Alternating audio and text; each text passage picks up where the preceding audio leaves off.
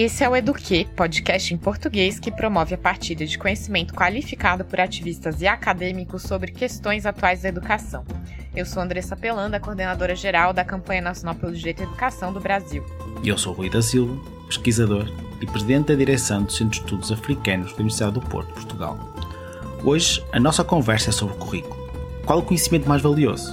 Como o currículo pode ser democrático, crítico e não uniformizante? Como podemos repensar o currículo como gerador de novos olhares sobre a escola e não padronizador do que se deve ensinar e aprender em diferentes territórios. Quem participa hoje do Eduque é o pesquisador José Augusto Pacheco. Na década de 2000, a nível mundial, o direito à educação para todos foi garantido. Já a questão da qualidade das aprendizagens permanece ainda como um grave problema que falta cumprir. E essa garantia da qualidade das aprendizagens para todos não implica necessariamente a padronização e a homogeneização do currículo. José Augusto Pacheco é professor catedrático do Departamento de Estudos Curriculares e Tecnologia Educativa e investigador do Centro de Investigação e Educação, ambos da Universidade de Minho. Tem uma ampla produção científica, incluindo artigos em revistas nacionais e internacionais e livros. Coordenou vários projetos de investigação nacionais e internacionais. Tem colaborado com instituições de ensino superior em países de língua oficial portuguesa, sobretudo Brasil, Cabo Verde, Moçambique e Timor-Leste. É também membro do Conselho Consultivo da Organização dos Estados Ibero-Americanos para a Educação, Ciência e Cultura.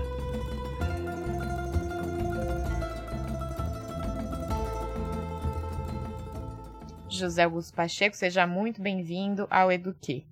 Eh, muito obrigado eh, pela, pelo convite.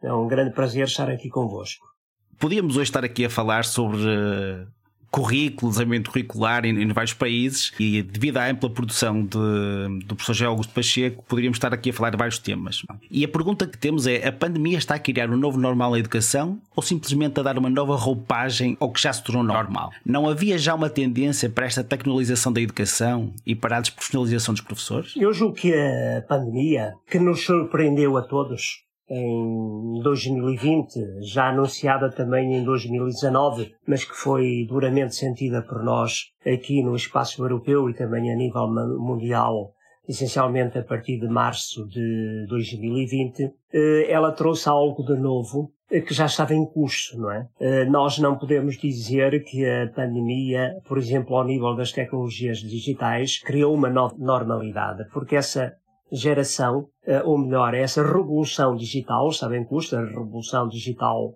4.0, eh, e que a pandemia unicamente veio acelerar essa nova mudança para uma nova normalidade eh, que consiste essencialmente na utilização de novas ferramentas de comunicação e de informação que já estavam em uso e que agora são mundialmente utilizadas. É? É, no seu texto, o senhor fala do conceito do currículo como uma nova conversão complexa, né, que considera central para a discussão da educação hoje, né, no presente.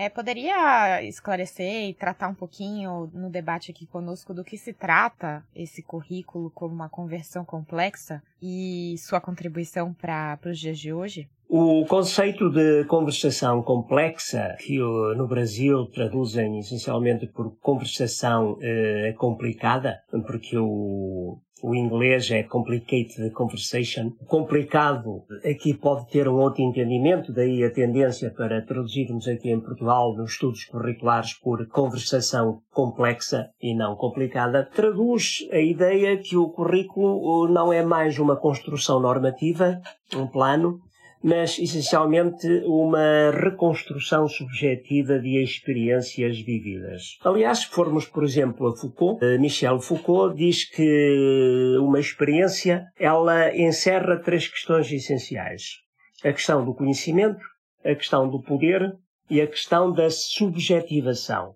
O modo como, eh, através do conhecimento e através do currículo, nós somos subjetivados em função de novas experiências nos demais contextos escolares. E esta conversação complexa, que também é uma conversação deliberada, porque assenta em princípios e objetivos de inclusão, de solidariedade, de equidade, de garantir o direito a todos à educação, à qualidade das aprendizagens, à cidadania, uh, à participação democrática, etc, etc. É por isso que é uma conversação deliberada. Este conceito é potencialmente para esse papel do sujeito, para uh, aquilo que o Foucault também dizia do potencial da educação para fomentar o cuidar de si na tarefa conjunta que implica o cuidar dos outros. Este cuidar de si,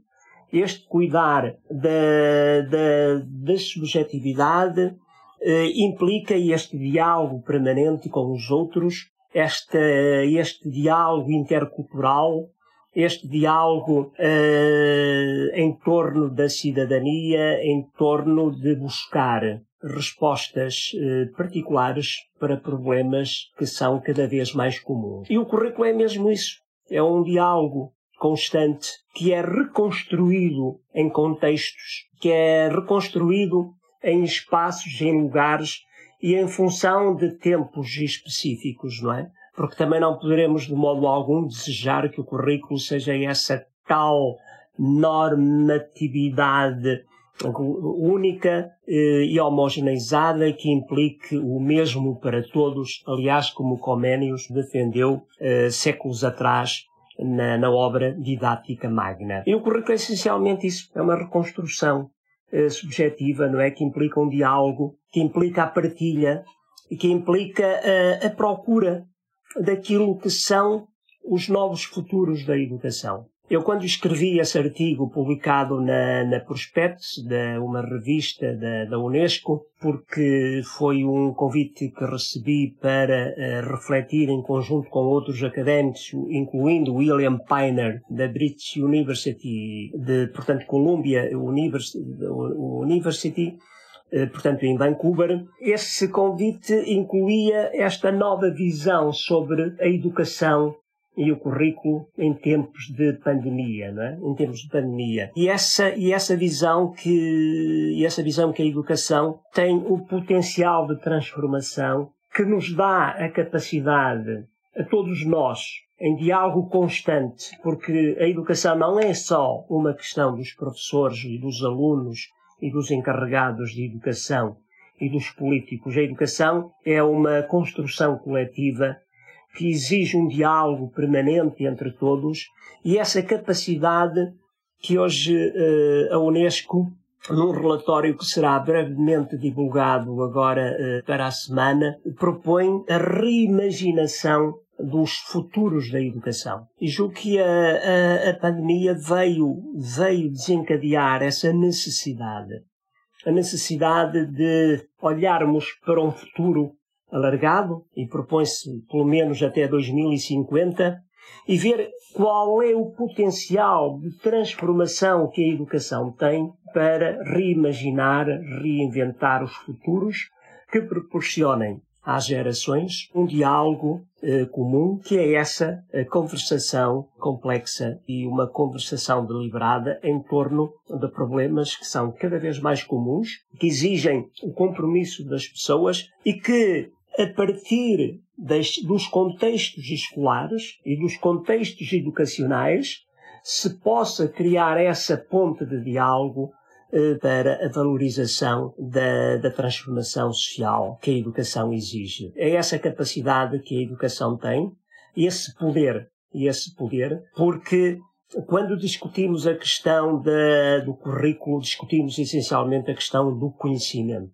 mas muito mais também do conhecimento são é a atitude crítica, é a atitude de pensar em contexto e de pensar de uma forma coletiva, porque os problemas que nós temos atualmente, como a, a diminuição da biodiversidade, mudanças climáticas, a inteligência artificial, a automatação de tecnológica disruptiva que cria enormes problemas, inclusive o controle algorítmico pelas tecnologias digitais, tudo isso exige respostas que sejam individualizadas, mas que tenham como base comum essa necessidade de reconhecermos que há problemas comuns.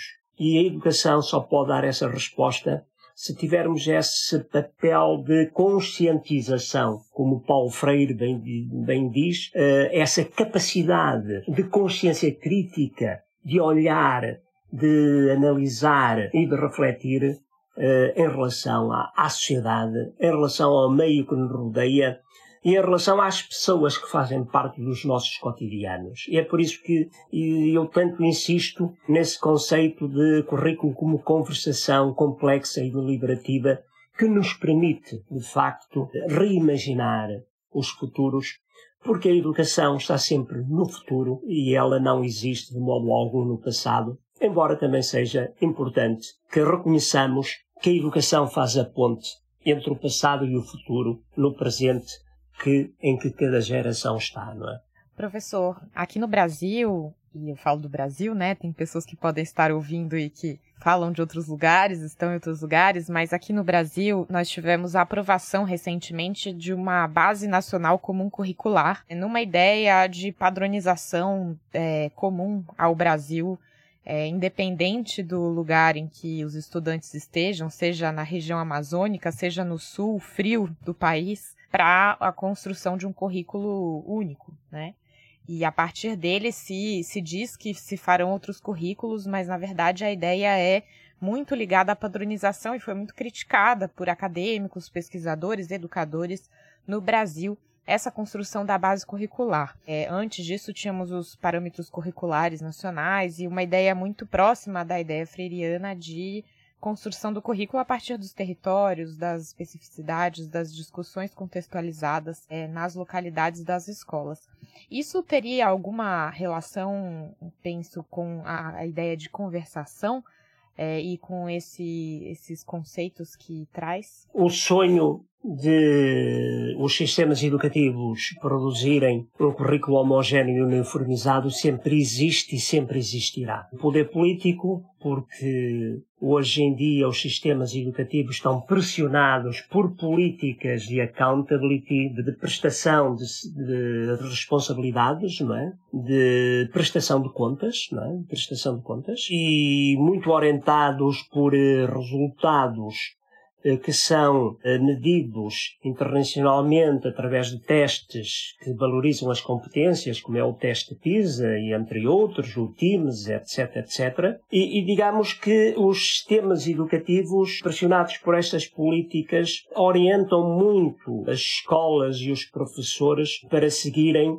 aquilo que é o currículo padronizado eh, em termos de conteúdos e em termos de competências que são previstas que os alunos devam dominar. Há aqui uma questão que nós, académicos investigadores, eh, não podemos ignorar, e todos aqueles que estão no sistema educativo. É que se eh, na década de 90 ou na década de 2000, a nível mundial, o direito à educação para todos foi garantido, já a questão da qualidade das aprendizagens permanece ainda como um grave problema que falta cumprir. E essa garantia da qualidade das aprendizagens para todos não implica necessariamente a padronização e a homogeneização do currículo. Significa, sim, que consideremos que a aprendizagem é significativa para todos, essencialmente numa perspectiva de valorização daquilo que é próprio ao contexto de,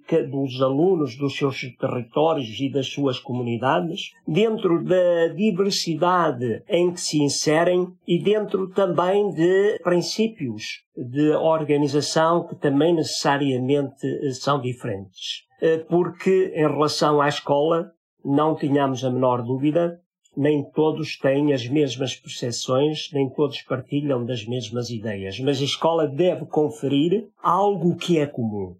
E quando dizemos que é comum, em que sentido? Hoje em dia, este comum da escola não é tanto ao nível dos conteúdos ou ao nível das competências, mas é essencialmente ao nível de atitudes de valorização crítica, de interculturalidade, de aprendizagem eh, ecológica, de aprendizagem intercultural, interdisciplinar, que possam os alunos aceder ao conhecimento e, através dele, gerar uma atitude crítica que lhes permita viver de forma eh, conjunta para resolver os problemas que também são comuns. Há este deslocamento do comum, não é?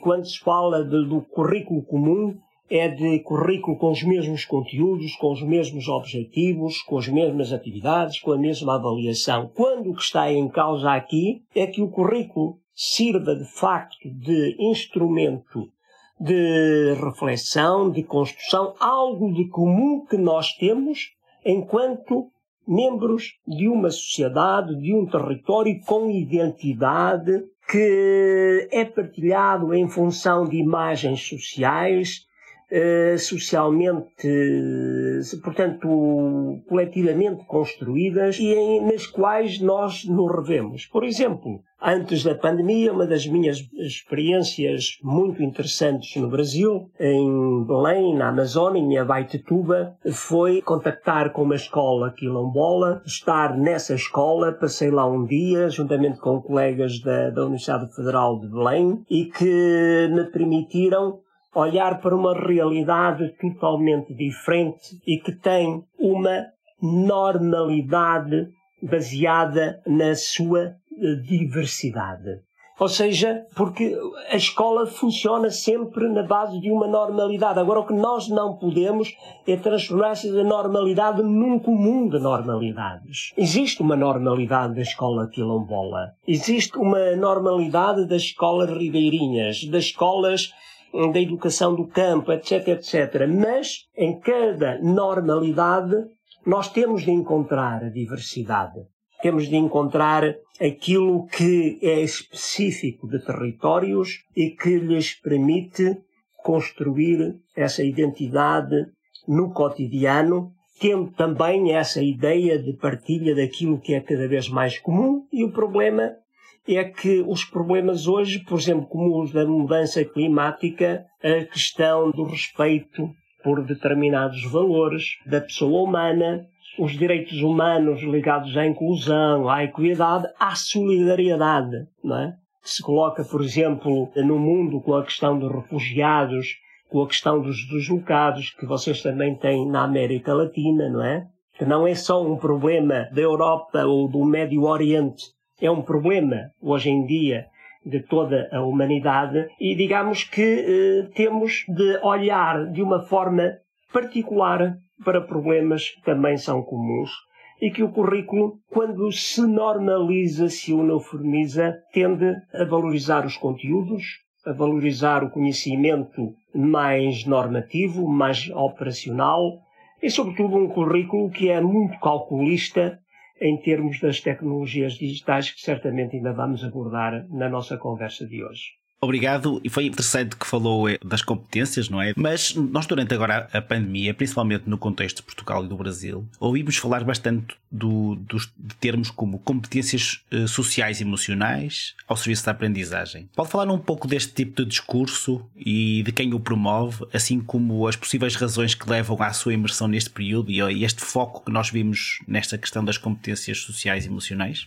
Pois, a questão coloca-se, aliás, era uma discussão que já existia antes da pandemia, não é? O OCDE tem documentos datados de 2018 2019, tanto que para eh, estruturar uh, os sistemas educativos até 2030, no âmbito da Agenda 2030, em que, uh, fa portanto, falava e, portanto, falava muito desta questão de, das competências e das competências sociais e emocionais, não é? E a OCDE ainda não mantém esse discurso e, por exemplo, do relatório sobre os futuros da educação na Unesco, esse discurso volta novamente e e a ênfase nas competências, algo que é colocado hoje em dia por todos os sistemas educativos. Mas eu julgo que também temos que destrinçar aqui uma questão que nos pode dividir em, em termos de olhares sobre a educação e o currículo. E, e essa questão eh, implica a noção de como, quando no Brasil, por exemplo, no início da década de 2000, foi eh, introduzido conceito de competência no sistema educativo brasileiro, eh, sobretudo na escola fundamental e na escola média. Esse era um conceito essencialmente ligado ao construtivismo e também a uma psicologia mais comportamentalista do saber fazer né? o saber fazer. Hoje em dia o conceito de competência é muito mais geral, engloba uh, conhecimento,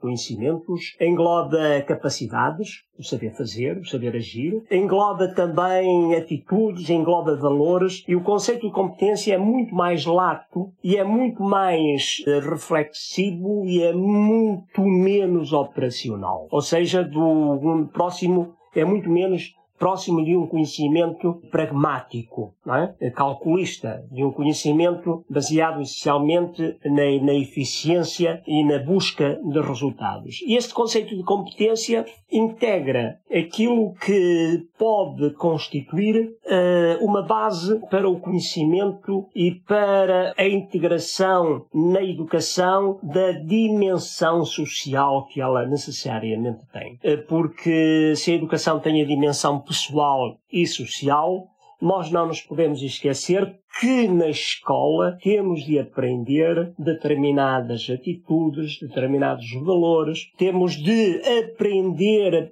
temos de aprender questões que nos ajudem a responder aos problemas que a sociedade diariamente nos coloca. E digamos que a tendência destas organizações transnacionais, como são, portanto, a Unesco e a, e a OCDE, como o Banco Mundial, etc., etc., é de insistir num conceito de, de competência que não perde a relação com conhecimento mais operacional, porque depois esse conhecimento é avaliado através de testes em larga escala, como é o PISA, como pode ser também a Prova Brasil, não é? A Prova Brasil, em termos mais de, de portanto, de, de, território nacional do Brasil, ou que também outro tipo de provas eh, para validação das competências dos alunos e que eh, necessariamente, necessariamente estão ligadas a uma dimensão mais cognitiva do próprio currículo. O currículo não tem somente essa dimensão cognitiva, também tem uma dimensão social, uma dimensão moral, no sentido de, de valores, não é?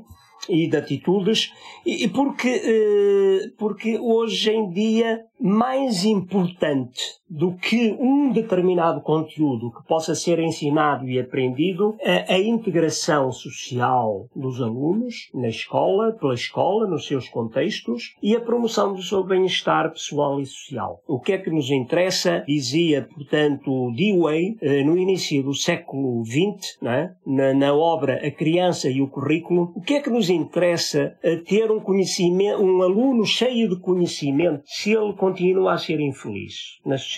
Se ele não é capaz de se integrar em relação aos outros. Se ele não é capaz de valorizar aspectos comuns da própria sociedade. E essa pergunta ainda se pode colocar hoje. O que é que nos vale hoje em dia um aluno que domina o conhecimento, que, que responda matemática e cientificamente a todas as questões, mas depois se não é feliz, se não está integrado, se não é valorizada a sua participação pública. E é isto que hoje a escola também tem que, tem que dar. É este bem-estar pessoal e social aos alunos, às suas famílias, a todos aqueles que estão no sistema educativo digamos que é um, um enorme futuro que nós temos para re reimaginar a escola neste novo papel. Porque se a escola foi a escola dos conteúdos, se foi a escola do conhecimento operacional, hoje a escola através do seu currículo, é a escola também do conhecimento, mas de um conhecimento mais reflexivo, ou seja, de um conhecimento emancipatório, de um conhecimento que não seja tão calculista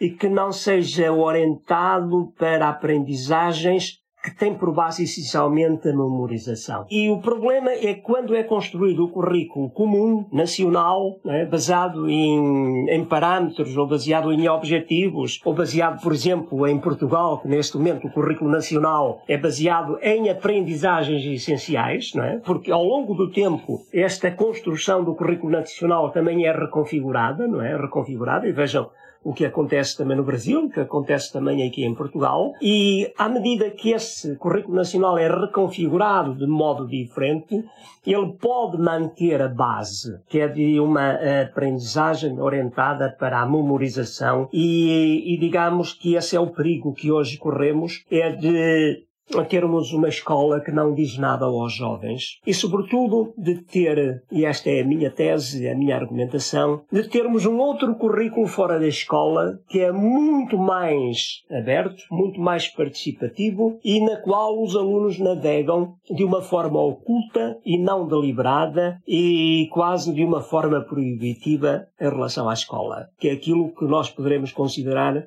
que é o currículo das coisas, o currículo que existe ao nível da conectividade e que tem informação, que tem conhecimento e que tem projetos e que tem essencialmente esse encantamento que é o da tecnologia digital, não é? É, professor, a gente tinha uma pergunta aqui que era sobre é, a pergunta clássica, né? Que é qual é o conhecimento mais valioso que se faz, né, no, no senso comum.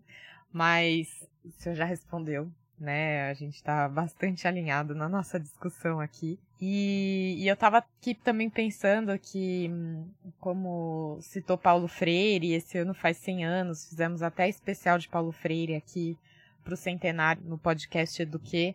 É, continuamos discutindo uma série de desafios e questões é, importantes para a educação, como essas questões de currículo que traz, que Paulo Freire já discutia 100 anos atrás, né, quase 100 anos atrás. E aí uma pergunta última que a gente gostaria de fazer, que tem relação com isso, é, considerando essa longa experiência que tem vários contextos nacionais, internacionais, e também esse tema que estamos aqui discutindo, quais conselhos né, você daria para hoje quem está na linha de frente da educação, considerando que hoje é diferente de 100 anos atrás, né, de Paulo Freire, a gente está enfrentando uma pandemia que a gente precisa pensar ainda sobre esses temas que são centrais para a garantia do direito à educação de forma plena. Aquilo que eu diria e pegando ainda na sua questão que sobre qual é o conhecimento mais valioso, porque o conhecimento mais valioso é o que cada geração é capaz de responder no seu próprio contexto. E por mais futuros que nós possamos ajudar a reimaginar ou a reconstruir, nós não podemos determinar o futuro em termos de conhecimento, porque esse é gerado por cada geração. Portanto, e aquilo que nós, nós poderemos é ter um olhar, ter um olhar mais partilhado sobre a educação, eh, sobre a escola, sobre o seu papel e ter, eh, sobretudo, partilhar esta ideia ideia que na educação ninguém age isoladamente. Eh, porque eh, vejam aquilo que a escola tem sido olhada através de paradigmas, não é? Foi o paradigma uh, do ensino. Hoje, com as tecnologias digitais, dizem que estamos no paradigma da aprendizagem, não é? Na aprendizagem. Mas a questão é que precisamos de buscar novos olhares sobre a escola, que incluam a partilha de perspectivas, que incluam a valorização dos profissionais da educação, e aqui Paulo Freire estará sempre connosco, que valorizem a autonomia, é? e Paulo Freire ainda estará ainda muito mais connosco, e que valorizem, para Paulo Freire estar totalmente connosco neste centenário do seu nascimento, que também tem sido comemorado em Portugal, precisamos de uma leitura crítica e emancipatória da própria realidade. Ou seja, a capacidade de olharmos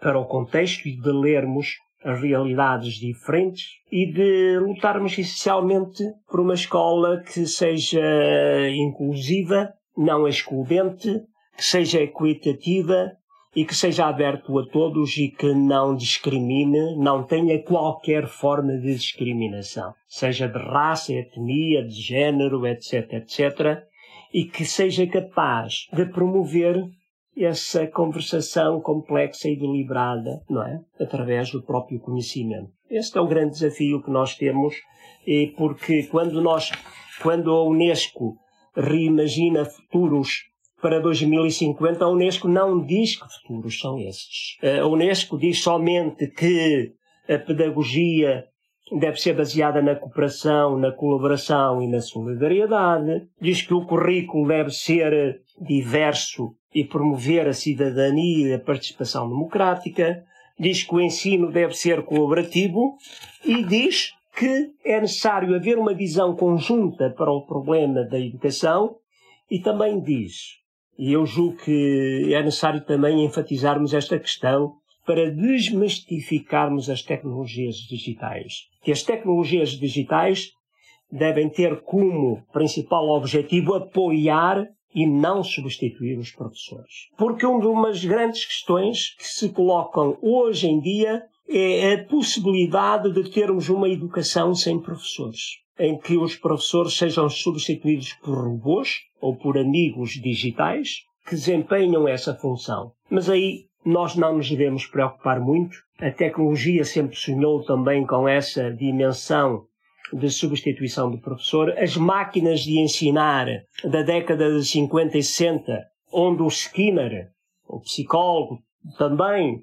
interveio de uma forma uh, muito significativa, elas não se tornaram realidade. E o papel central da relação pedagógica que o professor é capaz de desenvolver juntamente com os alunos, essa, esse papel vai manter-se e será a base do futuro da educação e das escolas, eh, porque de facto aquilo que a pandemia se há alguma coisa que aprendemos com a pandemia é que o ensino presencial eh, e a relação pedagógica são o ADN da própria escola. E essa ideia de termos um ensino à distância, ou um ensino híbrido, ou um ensino remoto, que possa substituir o professor até, como se pretendeu em tempos no Brasil, no âmbito da, no âmbito da educação, da educação fundamental, é?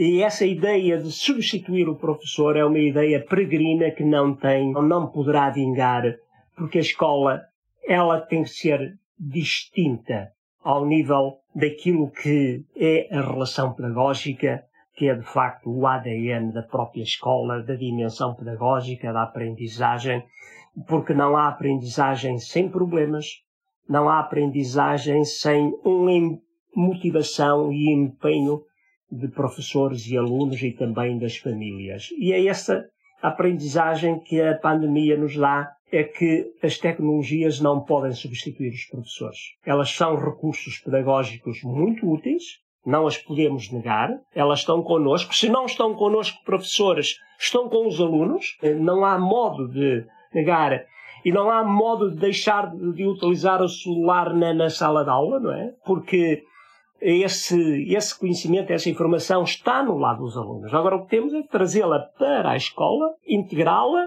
e fazer dela um recurso e não uma, uh, um instrumento que possa substituir os professores e substituir uma escola que deixaria de ser escola e que se transformaria num centro privado de aprendizagem, em que a educação perderia a sua base pública, o seu fim público e o seu objetivo também público, de, no fundo, de promover a inclusão, a participação de todos. É esse o grande papel da educação e das escolas e do currículo, na minha perspectiva, né? É interessante como temos vários convidados, convidadas que vêm aqui para o nosso podcast do que tratar de assuntos diferentes. A gente já falou de tecnologia, a gente já falou de Paulo Freire, a gente falou de vários assuntos, mas o fio condutor é sempre o mesmo, né? O conhecimento profundo sobre o direito e, e defesa do direito à educação, da educação como direito.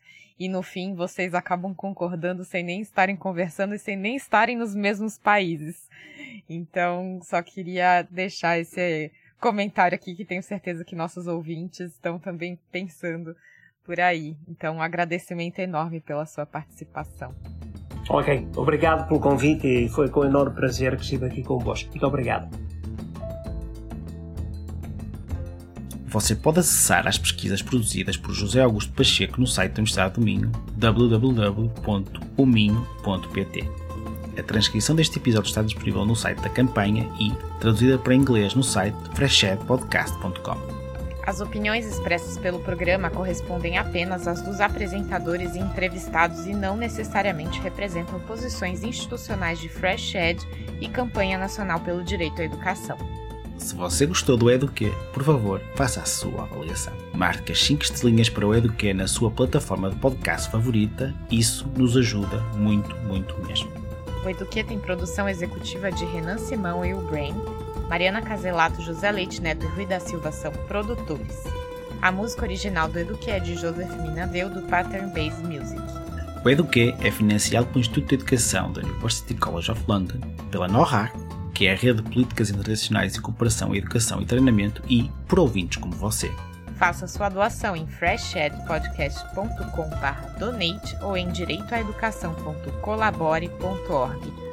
Obrigada pela sua atenção. Aqui quem fala é Andressa Pelanda, coordenadora geral da Campanha Nacional pelo Direito à Educação do Brasil.